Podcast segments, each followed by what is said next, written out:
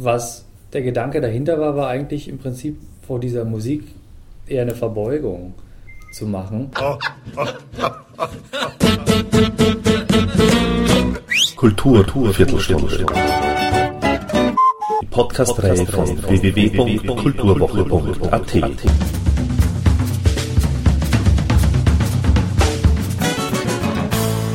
Präsentiert von Manfred Horak. Annie Lennox, Vanessa De Mata, Milton Nascimento, Larry Goldings, Paulinho da Costa, Amy Mann, Luciana Souza, Sergio Mendes, Melody Gardot, Larry Klein, Kurt Elling und noch einige mehr. Die Gästeliste ist lang auf dem sehr gelungenen Album Rio vom deutschen Trompeter Till Brönner, das in drei Ausgaben erhältlich ist. Als Download auf iTunes, als luxuriöse CD-Edition und auf Vinyl.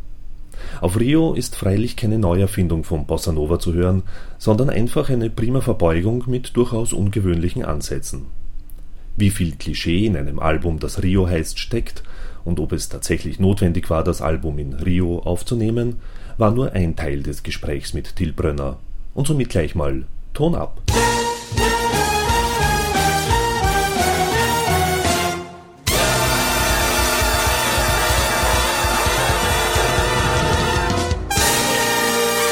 Samba, Bossa Nova und so ist ja eine sehr, sehr kultige Musikform weiterhin. Aber ich habe jetzt vor kurzem gelesen, gar nicht mal so sehr in Brasilien, sondern eher in Europa. Haben Sie das auch mitbekommen? Nee, eigentlich nicht so sehr.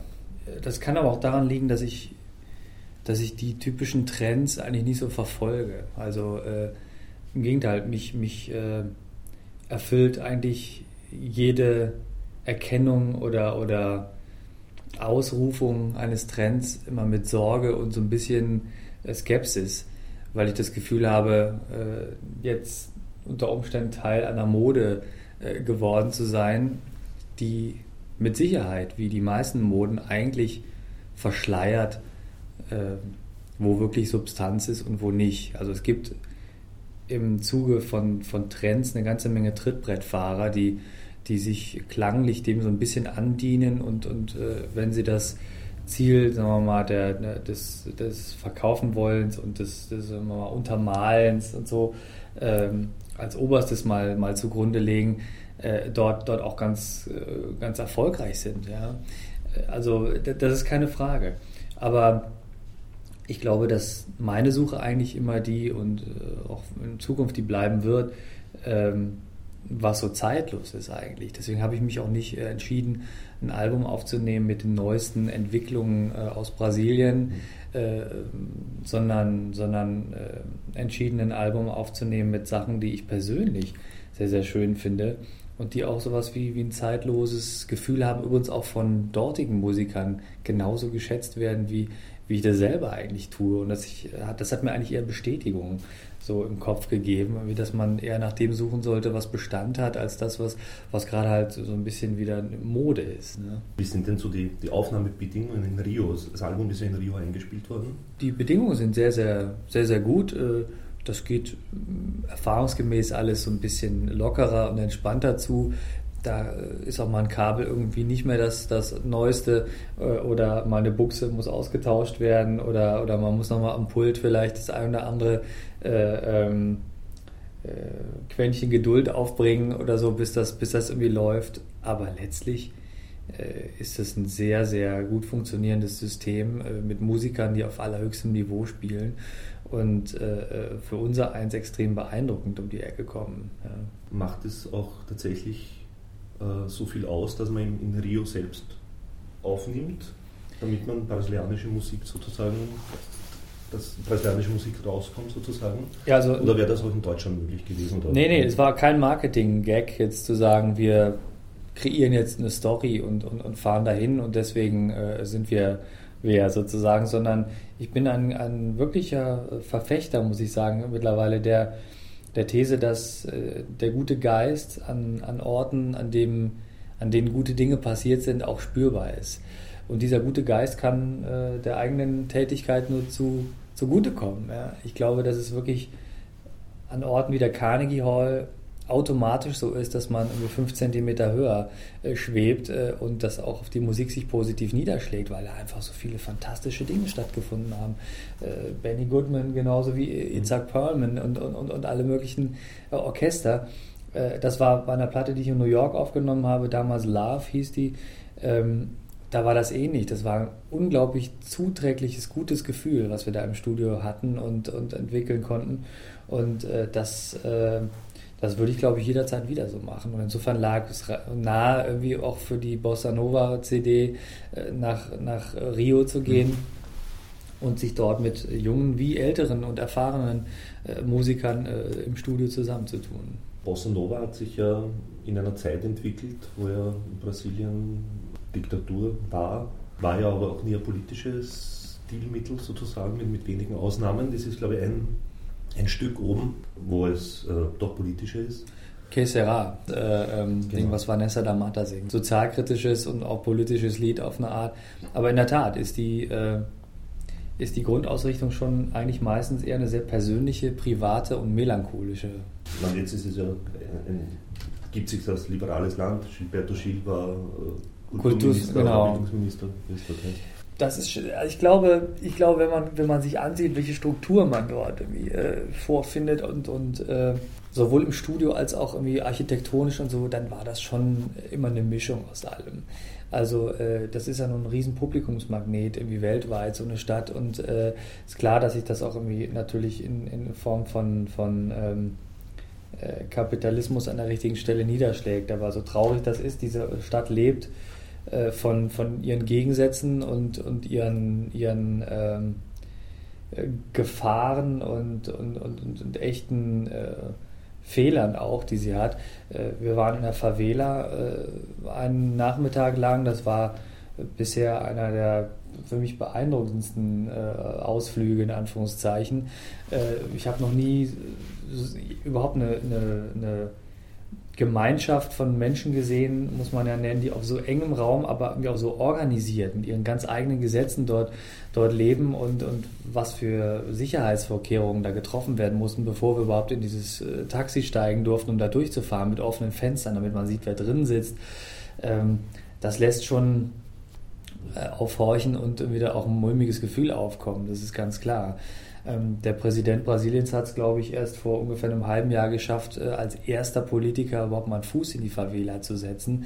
Äh, das kann man sich irgendwie, äh, ehrlich gesagt auch nur, nur schwer vorstellen, mhm. wenn man sieht, dass es dort irgendwie logischerweise auch Post gibt, die dahin geliefert wird. Ich meine, das ist ja kein, ist ja kein Ort von Aussätzigen oder sowas, mhm. ja, sondern das ist halt die Realität. Und, und wer dort aufwächst, äh, äh, lernt halt andere Gesetze kennen, irgendwie, aber die haben eigene Banken, die haben eigene äh, Verwaltungen, die haben wirklich komplett andere Gesetze. Irgendwie Frauen haben dort irgendwie eine ganz andere Rolle als, als drund im Tal. Witzigerweise ist der Reichtum im Tal und, und die Armut auf dem Berg dort. Das ist bei, bei uns oft andersrum gewesen hier. Ne? Oder grund, grundsätzlich, wer, wer ganz oben bauen kann, der hat die meiste Kohle ja, äh, am, am See. also ähm, ich glaube, ich glaube, dass es dort sehr viel Material in Anführungszeichen gibt, das diese Melancholie auch begründet und, und, und äh, das Fundament dafür darstellt, auf jeden Fall. Bossa Nova wurde ja auch sehr rasch zum, also mit Jazz in Verbindung gebracht. Ähm, also eben auch Stan Getz natürlich in erster Linie. Äh, wie, wie war Ihnen die Herangehensweise sozusagen, erstens einmal schon musikhistorisch betrachtet sozusagen, die, die so, sogenannten Kultalben, die es mittlerweile ja. gibt, ja. in den letzten 50 Jahren erschienen sind, um da nicht sozusagen in eine Klischeefalle oder wie auch immer zu tappen. Na, ich fürchte die Klischeefalle, und das ist eine gute Frage, also ganz wichtiger Punkt. Die Klischeefalle, die gibt es grundsätzlich immer. Bei solchen Projekten äh, sowieso. Also wer seine Platte äh, 2008 Rio nennt und, und äh, ein Bossa Nova Album macht, der, der, der muss, sagen wir mal, mit Klischees äh, konfrontiert werden und sich auch gefallen lassen, dass irgendwer glaubt, diese Klischees zu hören. Also das ist, glaube ich, ein ganz wichtiger äh, Punkt und eine Erkenntnis. Andererseits ist es so, dass Jazzmusiker zu, zu ähm, brasilianischer Musik irgendwie grundsätzlich irgendwie eine sehr große Affinität hegen und, und, und pflegen, ähm, weil weil sich die harmonischen Strukturen äh, sehr, sehr gut anfühlen für einen Jazzmusiker. Der Rhythmus ist womöglich ein anderer, aber die Art, wie ein Jazzmusiker darüber spielen kann, äh, versetzt ihn in einen, äh, ich würde sagen, äh, wirklich mitteleuphorischen Zustand, weil er nach genau den gleichen Sachen suchen kann, nach denen er sonst sucht beim Spielen, aber sich dabei noch viel mehr entspannen kann. Und Pausen und Melodien, das ist eine ganz melodiöse Form äh, der, der, der, des Jazz, sagen wir mal, wenn man das überhaupt so vergleichen möchte. Äh, und das, das ist angenehm für einen Jazzmusiker. Nun ist es nicht so, dass ich nur nach dem Angenehmen gesucht habe, sondern äh, mich hat schon, äh, nicht zuletzt durch die Arbeit mit Larry Klein, immer mehr auch interessiert, warum mich diese melancholische Seite eigentlich immer wieder so einholt. Also es kursieren zwar äh, diese Bilder von, von einem Till Brönner äh, in der Fachwelt, irgendwie das sei immer der ewige Sonnyboy und Weichspüler, dass aber in mir eine ganz tiefe Melancholie äh, wohnt, die auch in meinen Konzerten zum Tragen kommt oder auch auf Platten. Das, das ist natürlich nicht so laut, sowas zu sagen, ja, aber unterm Strich eine ganz, ganz wichtige äh, Parallele und, und, und ein ganz wichtiges Element, was mich auch in, in so einem Land wie Brasilien dann zu Hause fühlen lässt. Ich hatte dort zum Schluss wirklich, was die Musik angeht, echte Heimatgefühle. Und äh, es war für mich äh, äh nicht leicht, da irgendwie wegzugehen, wieder, obwohl es nur eine kurze Zeit war. Ich würde nicht sagen, dass ich dieses Lebensgefühl total teile, aber wie, wie man dort Musik macht und welche Texte dort auch ähm, Einzug äh, hielten über, über die Jahre. Das äh, ist manchmal auf einer CD und vor allen Dingen in einem Land, in dem man nicht Portugiesisch spricht, sehr, sehr schwierig zu vermitteln. Das sind allesamt Texte, die mit subtilen, aber, aber dringlichen Themen arbeiten, wie die sich, glaube ich, jeder Mensch auch vor Augen führen kann und wo bestimmt jeder Mensch das Gefühl hat, Mensch, das hätte auch mir passieren können jetzt oder so. Ja. Es gibt eben auch äh, sehr viele Gastsängerinnen und Sänger. Sehr auffallend, also die, die drei Frauen, äh, Amy Mann, Rockerin, äh, Annie Lennox, Popperin, Popperin sozusagen, genau. Genau, also, New Wave, genau. Aber auch Jazzsängerin in genau. den letzten Jahren immer wieder. Und natürlich auch die Melodie Gardot, eine sehr junge und in der, jung in der Szene drin sich befindende Jazzsängerin. Eine sehr ungewöhnliche Kombination, also sie haben jeder ihren eigenen Track, aber eine Amy Mann vermutet man nicht jetzt äh, vor der Hand auf einer Brönner CD. Nee, nee, nee, auf keinen Fall. Also ich hätte mir auch nicht träumen lassen, dass das äh, ehrlich gesagt äh, so funktioniert. Ich habe auf eine Liste geschrieben, wen, wen ich sozusagen als für mich das persönliche Nonplusultra empfinden würde. Ähm, und zwar genreübergreifend, wie man sieht. Ähm, was der Gedanke dahinter war, war eigentlich im Prinzip vor dieser Musik eher eine Verbeugung äh, zu machen. Eigentlich mit Gästen, die die wir aus der ganzen Welt anfragen, wenn man so möchte. Ähm, eine Wunschliste gab es natürlich, aber interessant und eine Bestätigung war eigentlich zu sehen, äh, wie unkompliziert plötzlich Zusagen äh, kamen von denen.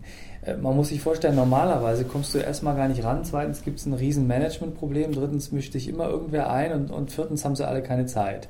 Also mhm. ungefähr so muss man sich das vorstellen, genauso. Mhm. und in diesem Fall war es, äh, war es kein Problem und, und äh, Amy Mann hat als erstes gesagt, Mensch, was für eine schöne Idee, mit dem Line-Up von Leuten super gerne meine Lieblingsplatte zu Hause überhaupt ever. Irgendwie, das ist die von Frank Sinatra und Antonio Carlos Jobim. Und ähm, insofern was ja auch eigentlich sehr überraschend ist. Was man auch nicht vermutet. Was man auch nicht vermutet, wenn man ihre Singer-Songwriter-Sachen hört, ne? wie die sie so malt. Sie geht jetzt, glaube ich, auch irgendwie richtig auf Europa-Tour. Ich glaube, jetzt endlich mal. Mhm. Ja. Und Annie Lennox war auch unkompliziert? Oder? Annie Lennox war sehr un unkompliziert, weil sie vor allen Dingen, äh, sagen wir mal, die kennt Larry Klein natürlich schon eine Weile, ja. aber die, die sucht immer nach kreativen Projekten und Sachen, wo sie auch wirklich was beisteuern kann. Also es ist nicht einfach nur eine Stimme, die mhm. dort singt, sondern das ist jemand, muss man sich vorstellen, der, der, der ständig immer noch Verbesserungsvorschläge hat, auch seiner eigenen Arbeit gegenüber. Äh, die Chöre zum Beispiel, die man dort hört, die hat sie alle selber geschrieben, sich überlegt und eingeschickt und, und es ist ja auch fast schon brachiale Art, eine Platte äh, zu beginnen. Also da, da, haut jetzt erstmal irgendwie Annie Lennox irgendwie mal so richtig einen mhm.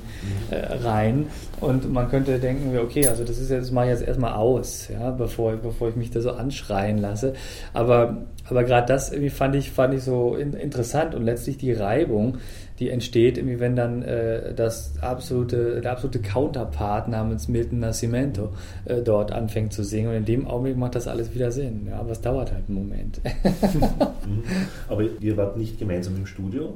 Ich, nee, nee, mit äh, Annie Lennox war ich nicht gemeinsam ja. im Studio. Das, wir hatten eine Sängerin in Brasilien, weil wir haben dort irgendwie mit der Rhythmusgruppe, der, die letztlich, muss man auch mal ganz ehrlich sagen, den, den Kern schon irgendwie auch stellt, ja, für diese Platte aufgenommen. Und das haben wir alles live gemacht inklusive meiner äh, Person. Vanessa D'Amata hat in Rio live mitgesungen und, und äh, das, waren, das waren sehr, sehr, sehr, sehr schöne, auch authentische Momente, muss man sagen. Ähm, ansonsten ist es so, dass Sergio Mendes, wenn er in Rio gewesen wäre, bestimmt auch dort gesungen hat. Jetzt ist es einer der wenigen Rio-Einwohner, die irgendwie nach äh, äh Los Angeles gezogen sind, deswegen hat er dort auch aufgenommen. Also sowas geht heutzutage nicht nach dem äh, Prinzip äh, We Are the World äh, äh, ab. Äh, auch das ist damals nicht so gelaufen übrigens. Das haben sie mhm. nochmal per Video inszeniert. Also es ist eben dann doch schwierig, logistisch sowas zu machen, dass es überhaupt möglich ist, äh, sowas nacheinander aufzunehmen und es trotzdem äh, so, so rüber zu bekommen wie eine Band, die miteinander musiziert. Das ist sicherlich wie auch Larry Klein zuzuschreiben. Ist das ein Problem irgendwie, wenn man In so getrennt, geografisch getrennt ist? Nein, nein, nein. Es ist ja, wir reden ja hier nicht von von, ich meine, eins muss man sagen, die meisten Platten werden heute vor allen Dingen im, Pop-Bereich irgendwie über zwei Jahre nur so produziert. Da fragt nie einer, wie habt ihr das denn gemacht? Sondern meine, bei einer Rockband, ich meine, Rockalben werden heute auch nicht mehr eingespielt miteinander, obwohl genau dort eigentlich äh, das passieren soll. Da stellt man, also da, da muss man sich, glaube ich, äh, mal, mal ein bisschen frei machen von Klischees und, und vor allen Dingen auch mal, mal sehen, dass, dass Platten, die früher live, nur live eingespielt worden sind, auch so klingen und auch äh, nicht mehr so gut klingen. Oder in Anführungszeichen ist jetzt Geschmackssache. Ne? Also ich mag ein Rolling Stones Album super gerne hören, aber wenn ich heute mit einer Band ins Studio gehe und das so mache wie die, wird es nicht so klingen. Also es wäre, man kann es eben nicht vergleichen. Ja? Mhm. Und ähm, dann ist es ja auch so gewesen, dass wir mit, mit, mit äh, Annie dieses Stück ausgewählt haben und überlegt haben, ob das wie für sie das Richtige sein könnte, warum, wieso, weshalb. Wir müssen ja die Tonart checken. Also da finden schon, äh, bevor wir uns äh, dem Downbeat hingeben, irgendwie schon irgendwie die wichtigen Besprechungen statt. Und dann kriegt sie zwei Tage später das zugeschickt, was sie im Prinzip selber irgendwie auch mit uns vorbereitet hat. Ja. Also ansonsten würde das, glaube ich, auch gar nicht harmonieren miteinander. Wie lange haben denn die, die Aufnahme Session sozusagen insgesamt gedauert? Also wie lange wurde in dem Album gearbeitet? Vor allem, wie lange waren Sie auch in Brasilien oder in Rio? Also in, in, Brasilien war ich drei Wochen, aber im Studio waren wir nur sechs Tage. Was vornehmlich damit zu erklären ist, dass wir live aufgenommen haben und dann irgendwie doch miteinander gespielt haben. Und äh, also bei wie vielen Nummern haben wir? 13 oder 12? Ich glaube 13 sind Bin mir gar nicht so sicher. Ist nicht nummeriert. Okay, noch, noch besser bei, bei sechs Tagen mussten wir eigentlich nur ein Soll von zwei Live-Takes pro Tag erfüllen.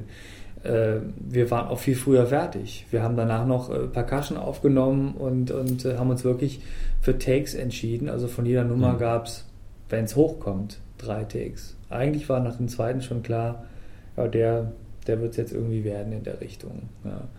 Insofern ist bei dieser äh, Qualität von Musikern, äh, unglaublich versierter Schlagzeuger von Joao Donato äh, äh, und, und, Marco Pereira, der in Deutschland Gitarre studiert hat und der wieder weggegangen ist, weil er nichts lernen konnte hier. ich muss doch wieder zum, zum Bossa Nova äh, Guru zurück. Ähm, das geht dann halt relativ fix, muss man sagen. Ne? Und, und äh, dann äh, geht man nach LA zurück und dann muss man mischen. Das dauert eine ganze Weile, weil dort auch jemand am Werk ist, der irgendwie weiß, wie er was machen will.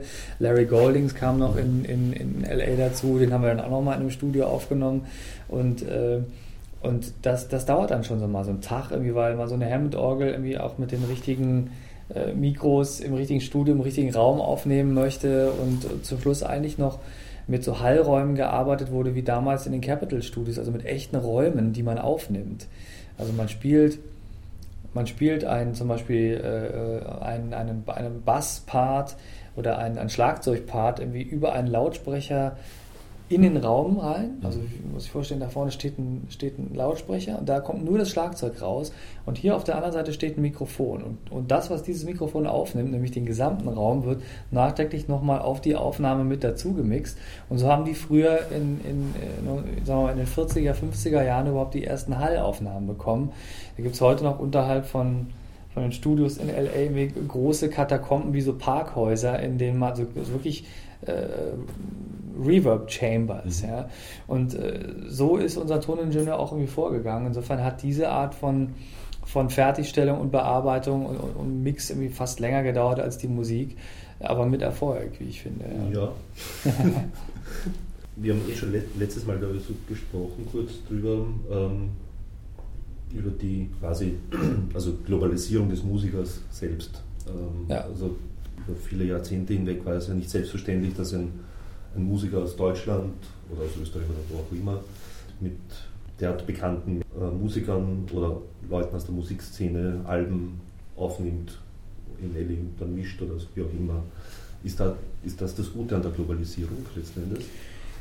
Ja, da muss man, glaube ich, äh, stark trennen. Also ähm, also aus deutscher Sicht ist es, äh, hat es wenig mit Globalisierung zu tun, sondern, sondern aus deutscher Sicht ist es auf eine Art eher historisch. Also ich kenne keinen deutschen Künstler, der mit, äh, mit Verlaub äh, äh bei, äh, bei, bei einer Produktion irgendwie äh, mit, mit, mit Amy Mann oder, oder Sergio Mendes um die Ecke kommt.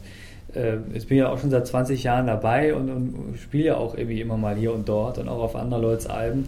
Und äh, dann spricht sich sowas irgendwie auch schon rum. Insofern ist es nicht nur die Telefonnummer, die man hat, sondern man muss auch schon einen Grund haben anzurufen. Ja? Und äh, das ist das eine. Andererseits ist es so, dass bei, bei Kooperationen wie Overseas, das muss man einfach sagen, Musiker kennen, lernen sich kennen und können heute schon anders miteinander kommunizieren. Früher war ein Treffen in Berlin auf dem Jazzfest von einigen Musikern so historisch, dass man äh, es getrost äh, sofort mitschneiden konnte, irgendwie, weil es wahrscheinlich nicht mehr äh, danach zu einem weiteren Treffen oder irgendwas kam. Also man musste froh sein, wenn die aufeinander trafen. Und das ist ja auch in, in, den, in den Geschichts- und Jazzgeschichtsbüchern irgendwie nachzulesen, was es für ein Erlebnis war, die Duke Ellington Band äh, irgendwo in Deutschland zu haben oder in der Schweiz. Das war, da war Ausnahmezustand. Ja. Ähm, ist, wäre es heute übrigens auch noch, glaube ich, ja. Äh, aber dass solche Typen sich äh, über ihre iPhones äh, äh heutzutage Fotos, äh, MP3s, Aufnahmen und äh, die wirklich also alle Informationen schicken können, hat was extrem Positives. Also es ist nicht etwa eine Entzauberung des Ganzen, sondern man würde der Musik das sofort anhören wenn sie per MP3 irgendwie nur per E-Mail ohne Wissen oder irgendwelche musikalischen Vorstellungen aufgenommen wurde. Es ist eher so, dass, dass das irgendwie ein kreatives äh, Potenzial ist, irgendwie, was da drin steckt und eher was, was, was, äh, was äh, es noch erleichtert, kreativ zu sein. Früher gab es mal ähm, von eingefleischter Musikerseite so, ein, so, ein, so eine Kritik, warum Musiksoftwares äh, immer besser werden und das sei ja eine Riesengefahr, da wäre ja sozusagen der Scharlatanerie immer noch weiter Tür und Tor geöffnet. Äh, und jetzt könnte ja zum Schluss jeder irgendwie einen Popsong produzieren, irgendwie, weil das Programm ja alles von alleine macht glaube, das ist ein totaler Trugschluss. Also im Gegenteil, es ist positiv, wenn Menschen, die über welche Kreativität auch immer verfügen, sich hinsetzen können und sowas machen können, mhm. äh, während, während die, die ohnehin Kreativität in sich tragen, äh, es dadurch irgendwie noch leichter können. Und, und äh, äh ähm, es werden sicherlich auch Alben heutzutage für Bruchteile der damaligen Budgets produziert, das muss man auch mal sagen. Insofern ist auch dort eigentlich eher ein positiver Aspekt äh, zu verzeichnen, als, ähm, äh, als sozusagen die, die ständige Warnung vor dem, vor dem Download und, der, und des Internets sozusagen. Ne? Wir, also die Plattenfirmen müssen sich schon fragen, wie sie das schaffen können, dass Musik bei bei, bei Menschen überhaupt noch als Wert wahrgenommen wird. Und das ist aber eine eigene Politik, eine ganz eigene Fragestellung. Ne? Gut, das ist auch, glaube ich, äh, kommt auch darauf an, wie man es aufbereitet und das dem Kunden schmackhaft macht. Also wie man so ein Produkt sieht sozusagen, dann macht es natürlich, äh, also zieht das sicherlich mehr Käufer an automatisch oder, oder Interess oder Interessenten? Ja und nein. Also äh, das ist ja auch eine wichtige Frage. Äh, wir haben festgestellt, dass, dass speziell unser Publikum total scharf auf sowas ist weil es sich um Publikum handelt, das das Musik offenbar noch hört, und zwar nicht nur während des Autofahrens, sondern, sondern auch Lust haben, sich hinzusetzen und, und äh, als äh, Kenner oder, oder Fans oder Interessierte einfach Lust haben, äh, während eine CD läuft, auch das Album Booklet nochmal durchzuarbeiten. Und ähm, das kenne ich ehrlich gesagt von mir selber. Also das habe ich früher auch mal gemacht auf den ganzen Schallplatten, also eben vor allen Dingen, als es noch Schallplatten gab. Das war ein toller Moment, diese, äh, das Innencover rauszuziehen und dann, während die Scheibe schon läuft, auch nochmal zu studieren, was da eigentlich abgeht, ob da jetzt doch nochmal Steve Gadd dabei ist mhm. oder irgendwas. Das, äh, das erinnere ich noch sehr, sehr gut. Und ähm, es gibt aber Zielgruppen, für die ist es völlig irrelevant, ob wir das in dieser Form rausbringen, für die muss es relativ billig sein. Nur, und ich meine, es gibt ja eine, eine Spanne äh, von, von, ich sag mal, 9 Euro 90 irgendwie für, für einen gesamten Album-Download äh, äh, bei iTunes bis zu, ich glaube, irgendwie äh, knapp 20 Euro oder sowas. Ne? Mhm. Vinyl machen wir mittlerweile auch. Mhm. Das war äh, Fragen, ja. Sowohl für die Single, wie so wie früher wieder, habe ich auch schmunzeln müssen, weil endlich wieder so, früher hatte ich die erste Single, die, oder die einzige Single, die ich hatte, war damals von der Spider Murphy aus München, nämlich Skandal im ja. Sperrbezirk. Ja, irgendwie. Und innen drin diese komische äh, äh diese, diese Rosette, diese, die, die man da einkleben musste, damit es auf dem, auf dem, äh, Schall, äh, dem Schallplattenspieler auch lief, ja, also diese Halterung ja. und so. Und äh, das und heute ist, ist eine, ist eine Single-Vinyl äh, genauso. Wieder. Die gibt's wieder. Die haben wir für DJs hergestellt. Ich muss mal gucken, ob, ob einer die dabei hat, aber das ist auf jeden Fall ein witziges Tool. Mhm. Und ähm, und für unsere Zielgruppe irgendwie wichtig, äh, die, die, die ganz gezielt auch sagen, dass wir möchten das als Sammler äh, Stück zu Hause haben. Mhm. Also da ist ganz bewusstes Produzieren von Qualität um jeden Preis äh, in der Zeit, wo alle anderen sagen, es muss immer billiger produziert werden, äh, bei uns Trumpf. Ja. Mhm. Eine letzte Frage noch, weil oh, ja. haben wir leider keine Zeit mehr. Ähm, wie, wie kann man Rio ohne den Gastmusikern umsetzen? Werde, da kann ich gleich beruhigen, nicht alle Nummern deswegen selber singen. davon werde ich mich tunlichst fernhalten. Ähm, ich, ich bin kein Fan mehr davon, äh, eine Tournee zum Album äh, gänzlich in, in ähm, den Dienst einer, einer CD zu stellen. Also äh, ich finde es wichtig, dass natürlich die CD der Anlass ist und wenn dann äh, genügend Pause war, zumindest live, dann kommen die Leute auch wieder und äh, wenn sie die neue CD kennen, freuen die sich, wenn sie davon was hören, aber äh, fast noch mehr freuen sie sich mittlerweile eigentlich über alte Sachen, die nochmal ausgegraben werden, die man schon so lange nicht mehr gehört hat. Und, und mir macht das Spaß, also immer zu sagen, Mensch, diesmal nehme ich mal das wieder und dann das, also da gibt es ja mittlerweile schon auch ein kleines Repertoire, aus dem man äh, Sachen äh, beziehen kann. Und insofern wird Rio ein Teilaspekt irgendwie der Tournee, sein, aber der Hauptaspekt ist der schon auch zu überraschen, noch mit neuen Sachen, und wesentlich dynamischer zu spielen, als das jetzt auf einer CD, die ein Konzeptalbum ist, natürlich äh, stattfindet. Bob Dylan oder, oder Absolut. Rolling Stones würden das ja auch nie machen. Ne? Das die würden es auch nicht machen, genau. sich, äh, sich genauso. Also gehen sie ja auch diesen Weg. Das Definitiv. Das soll das live ein Erlebnis, das soll live ein äh, Erlebnis sein und, und äh, ähm, äh, von der Platte sich abheben, äh, damit man nicht das Gefühl hat, jetzt auch noch das gleiche erlebt zu haben wie auf der Platte. Also das soll, soll schon was Besonderes bleiben. Da tun Künstler übrigens generell sehr gut dran. Äh, sich um ihre Live-Programme zu kümmern, denn das ist äh, das Einzige, wo nichts gefaked werden kann. Also mhm. der Künstler livehaftig auf der Bühne, äh, in dem Sinne livehaftig, ja, das ist schon, das ist schon nicht kopierbar. Thank you and good night.